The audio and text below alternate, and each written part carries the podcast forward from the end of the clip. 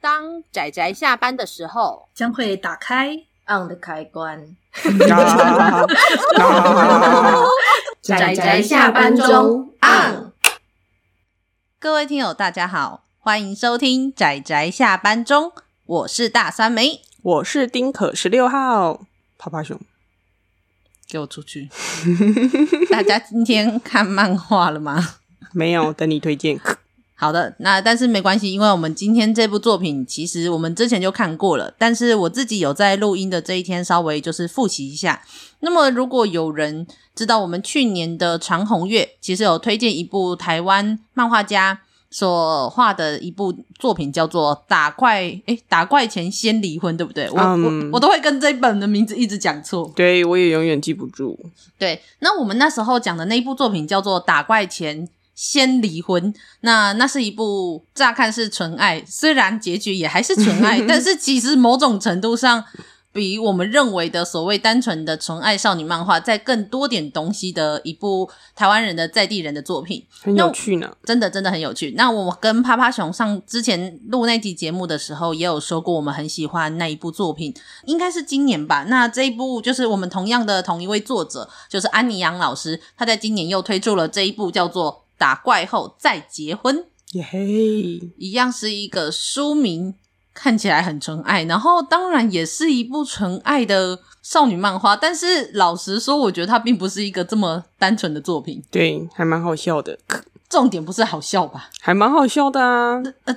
对对啦，如果有人看过前面那一部的话，就会知道它其实两本的调性其实很类似，就是在有点。呃，科幻的环境之下的台湾的呃的生活中，然后隐藏着，也不算隐藏着，就是男女主角两人的算是恋爱故事。前一部跟这一部都是，但是我认为。他的故事中还是可以看得出来，安妮杨老师想画一点很不一样的东西。嗯嗯嗯嗯嗯嗯。那所以我们一样就是先请趴趴熊，虽然他介绍故事总是介绍的很奇怪，但是好了，我们就勉强让他介绍一下。来，请介绍一下我们这次要讲的故事的呃简单的介绍。大家知道什么大佛？他的眼睛是打开还是闭着的吗？我就知道你要讲开头。对，我要讲开头。对，好的。没有，就是男主角是一个刺青刺青师傅，然后女主角是他的十五年前的前女友。嗯，然后因为他传了一个讯息给他，然后他们就出来，就是他的他传讯息给他的理由，就是其实我看到那一个地方的时候，我觉得蛮有趣的，所以我要先保留这一个部分，就是他为什么会就是叫出就是十五年前的前女友叫他来干嘛这样。对，虽然这这件事在里面其实最后变得不是很重要。对，最后变得不是很重要，因为他那个店大概就相当于毁掉了吧。对对对，好，但是这件事情是一个开头。但是刚开始在前面的最开头，他们所讨论的问题，就是男主角问女主角这个问题，就是八卦山的大佛，就是彰化那个有名的地标八卦山的大佛的眼睛是张开的还是闭着的？那现在听友听到这件事的时候，请你闭上眼睛三秒。如果你去过这个地方，请你认真的在心里思考一下，大佛的眼睛到底是张开的还是闭着的？其实泡泡熊当初看到他男主角问出这个问题的时候，我也愣住了，想说，嗯，对，他到底是张开的还是闭着的？到底是张开还是闭着？老实说。我也不太记得，但是对于这个问题，我觉得很好笑，也是一个因为这样子很好笑的开头，我就以为他就是要讲点像是五四三拉里拉扎，最后才进入了我们刚刚说他为什么要把前女友找出来的重点。后来才发现，他把前女友找出来这个理由，在这个故事中真的不是很重要，但是这个八卦山大佛竟然后来变得很重要，对，它是一个很重要的关键，对。对就他前面的故事，就跟那个之前那一部叫做《打怪》呃，《打怪前先离婚》的这一部作品其实是一样的。就是他前面看起来乍看会有一些些很诙谐逗趣，然后彼此吐槽啊、吵闹、吵吵闹闹，跟外星人吵吵闹闹的剧情。但是随着故事不断的往后，然后再加上就是这个梗翻出来之后，你就会发现这个故事走向了一个有点微微悬疑的一个风格。对，因为想知道说，诶，怎么会这样？对，就我觉得还蛮特别的。我其实没有想过这样的开头。那另外一一部分是我认为这个故事它的节奏安排的比前一部就更好一点了。我觉得这个故事其实非常的完整，嗯、而且、非常，而且阅读起来也同样真的很好笑，因为它真的充满了满满的吐槽，也不算吐槽，就是满满的台湾人的梗。尤其对啊，他某一某一个画面，然后我跟就是趴趴熊跟酸梅下午就在那边疯狂的寻找，说那那四个就是那个图像，他画的是台湾的哪些地标？因为有一个是北车的地标，虽然它已经被撤走了，然后另外一个是台南的很知名的虱目鱼小子，因为那个。蛮明显的，我看得出来。另外两个真的就不知道那是啥。嗯、这里面的有一些角色，我觉得在可能他毕竟还是比较漫画化的主角，但是我认为它里面所讲的很多东西，其实都跟台湾很在地的东西就是息息相关。珍珠奶茶。对，无论是珍珠奶茶，或者是像刚刚我们说的那一群，就是地标啊，地标那算纪念品嘛，也不像吉祥物，对 对，吉祥物，那些奇妙的吉祥物，而且就是例如说被撤走这件事情，竟然也成为了这里面的某一种梗，超有趣。它是一个。如果你要说的话，这个它里面所存在那个世界背景，是因为有外星人存在，所以它并不算是跟现实生活太相关。可是除了外星人这个设定以外，无论是里面主角用的呃呃网络用语啊，或者是很俚语的那种用法，还有包括到一些生活中我们刚刚说的那些吉祥物，我认为它都对台湾人来说都莫名的亲切。哎、欸，其实很享受哎、欸，就是。它不是一个我们把台湾的生活很现实的描绘出来的作品，但是它是让阅读这部作品的台湾读者有莫名亲切感的一部作品，嗯，开心，真的。所以我觉得，就是我们还是蛮希望可以推荐大家来看看这一部作品。然后，因为它里面真的这个这个悬疑点真的太太难以解释了，我觉得要光是解释到，我觉得会有点困难，因为这样就会变成像是暴雷一样的。程度，所以我们就暂且不说。我觉得我们根本就几乎没有在讲这部作品的剧情什么的。嗯，对呀、啊，其实它里面应该是说，如果有看过那个打怪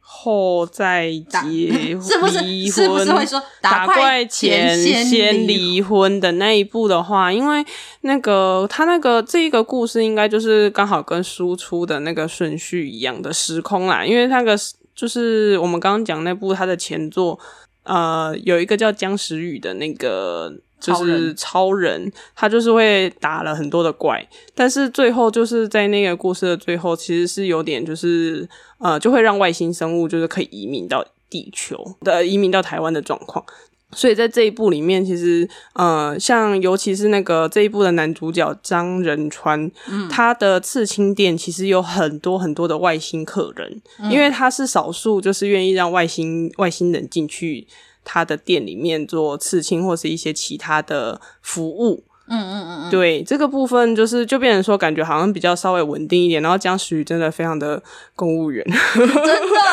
真的超好笑。你要投诉那个一张黄的，一张蓝的，就是记得不要填错。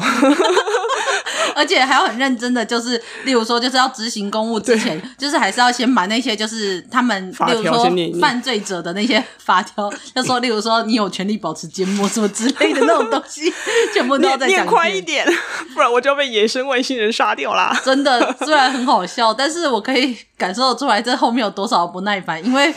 其实这样想想的话，台湾的环境下，你要接受这么多的外星人，而且你看它里面的外星人真的是各式各样的人诶，各式各样的外星人。嗯就是我觉得，相信一定会有很多，无论是难民议题啊，或者是很难容容纳就是外来的人，然后到这里的问题。可是其实，如果大家有看前一部作品的话，就会知道为什么会有很多人、很多外星人，他们要移民到其他星球。那这些东西也都还是跟一些地球的人是有点关系的。嗯，那。虽然说我们先老实还是要说，这两部作品都还是在讲恋爱作品，他们是纯爱作品。可是我觉得，虽然他们有纯爱的部分，但是我跟趴趴熊都很享受。它并不是一个单纯在讲爱情的故事，嗯，而是它背景中无论提到的就是外星人的部分，然后整个社会背景的部分，然后到为什么就是这里面这个张仁川为什么其实他。很让女主角喜爱的这件事情，我相信也都跟她的可以接纳外星人的这个胸襟还是有有关系的。嗯，这样子。所以我觉得这一部作品才一本，然后而且算是长虹出版社，好像是长虹出版社跟。就是让安妮亚老安妮杨老师在网络上连载的作品，所以就是大家如果想要的话，也可以买的书。对对对，如果买就是不想买实体书的，那也可以去买电子书。那如果就算这两个都不买的，我记得也有图书馆可以借，应该是吧？嗯，因为我听说好像是长虹还是哪有一些出版社会去申请说，如果。呃，如果你的书在台，就是在台湾的图书馆，好像借阅被被借阅多少次，好像可以算点数，然后图书馆那边会回馈到就是作者身上，虽然不多啦，嗯、我听说好像不多，但是我听说有这个机制，所以如果假设就是大家想要的话，也可以去借书，就是借书可能会有一些些的回馈到作者身上。那但是我觉得这一本书其实也不贵啊，就是在网络上买个电子书，大家看得开心，而且对台湾人很亲切，超亲民，就是看的时候我觉得很开心这样子。然后另外你也可以看到，就是在前前作里面的角色在这部作品出现，对，而且就是会有一种莫名的搞笑感。我看到那个串场的角色，整个笑出来，真的，而且他会在默默的在里面就是。在某一些小的地方会提到他们后，就是这些人后来是怎么样的发展，这样子。例如说姜时宇这个人，他手上拿的书可能代表着某一些东西，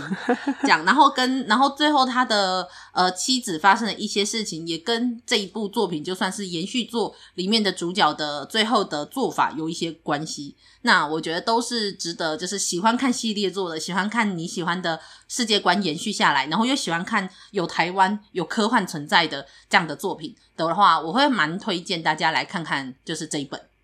嗯，这样，所以趴趴熊还有什么想要对我们听友说的吗？没有。好的啊。惨了，我忘记说我们这个系列耶。你可以现在说。好，那对，那大家应该可能可以看到，应该我是没意外，应该我的标题应该这个系列的标题就会取作叫做在地科幻吧，就是因为刚好最近看了一些呃台湾的，就是算是国人的漫画家所绘制的漫画，然后都呃都很多的是科幻科幻的题材，但是每一个人所画出来的科幻的感觉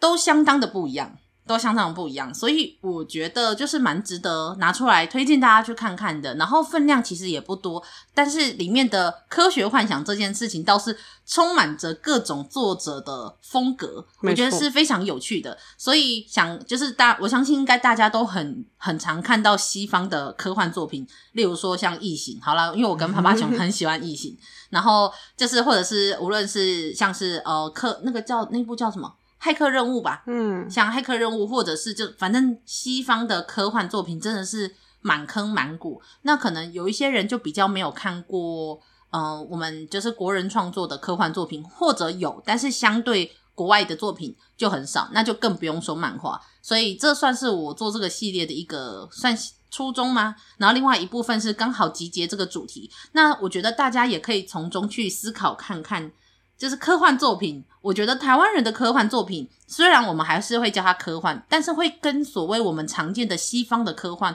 或者是日式漫画的科幻，又有蛮多的不一样。嗯嗯嗯嗯嗯，这样子，所以就是推荐大家来看看。好的，那么我们今天的节目应该就差不多到这里，就才一本，大家可以去看看去买。那当然就是我们接下来要讲的每一部作品，也推荐大家都去买都去看.就是这样子。嘿，好的，大家我们下集节目再收听哦，就这样啦，大家拜拜，拜拜。啊，上班，上班，我不要工作，下班了，回去回去工作喽。